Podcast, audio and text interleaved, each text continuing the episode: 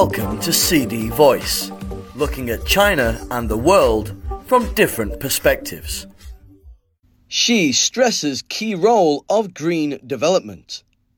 President Xi Jinping has outlined a new vision for the development of the Inner Mongolia Autonomous Region, calling for the region to prioritize ecological protection and green development and strive to write a new chapter of Chinese modernization.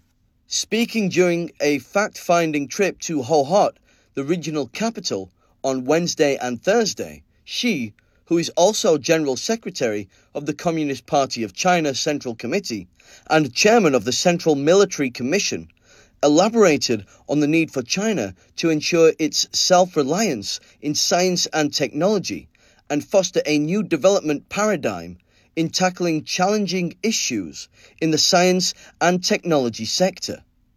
During the trip, his third to the region since he was elected General Secretary of the CPC Central Committee in 2012, Xi visited an industrial park that is dedicated to the research and development of semiconductors and solar panels. Xi told workers that China is making efforts to achieve scientific and technological breakthroughs by enhancing sci tech self reliance and fostering a new development pattern. He said that building up domestic economic circulation is aimed at ensuring the normal operation of the national economy under extreme circumstances. And such efforts do not run counter to its participation in the global economy. Xi reiterated Beijing's unwavering commitment to pursuing high level opening up and win win global cooperation.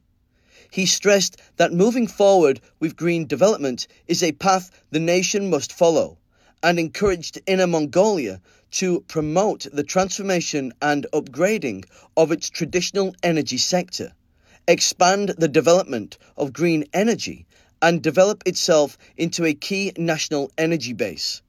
Xi travelled to Hohhot after inspecting a nature reserve, a forest farm, and a water resources monitoring centre in Bayannur on Monday and Tuesday.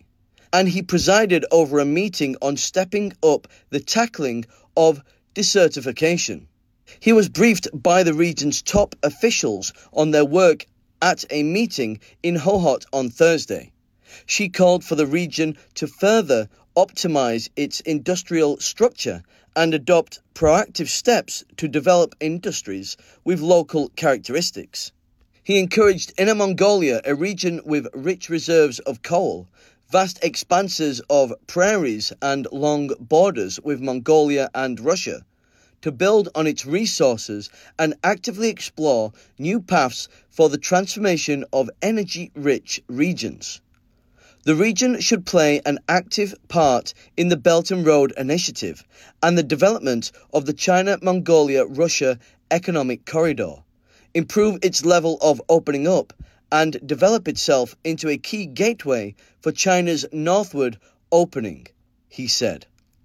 He re emphasized the need for the region to develop into an important ecological shield in northern China saying that projects such as tackling the sources of sandstorms affecting Beijing and Tianjin and furthering the Three North Shelter Forest program should be prioritized.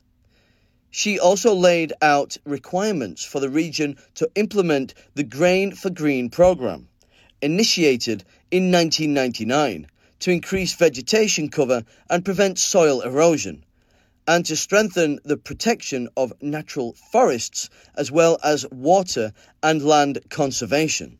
He pointed out that the most challenging tasks facing China as it seeks to promote common prosperity are encountered in some of the nation's border areas and regions populated, mainly by ethnic minority groups, adding that the nation will not let such regions lag behind. It is important to continue to put the people first, give greater priority to guaranteeing public well being and improving living standards, and strengthen weak links so that people of various ethnic groups can truly feel that the common prosperity drive is improving their livelihoods, he said. Xi highlighted the need to expand channels for job creation and step up pro employment measures for families that have just shaken off poverty. Those under social aid programs, families with zero payrolls, and disabled people. He stressed the importance of improving the multi tiered social security system, ramping up social and medical assistance, and developing elderly care programs and services. Xi underscored the significance of forging a strong sense of community for the Chinese nation, saying that all legislation, regulations, and policy measures in regions populated by ethnic minority groups should serve the purpose of building up this sense of community. It is important to coordinate urban and rural planning and the allocation of public services to create better social conditions for all ethnic groups to live, work, and study together, he said. That's all for today. For more news and analysis, buy the paper. Until next time.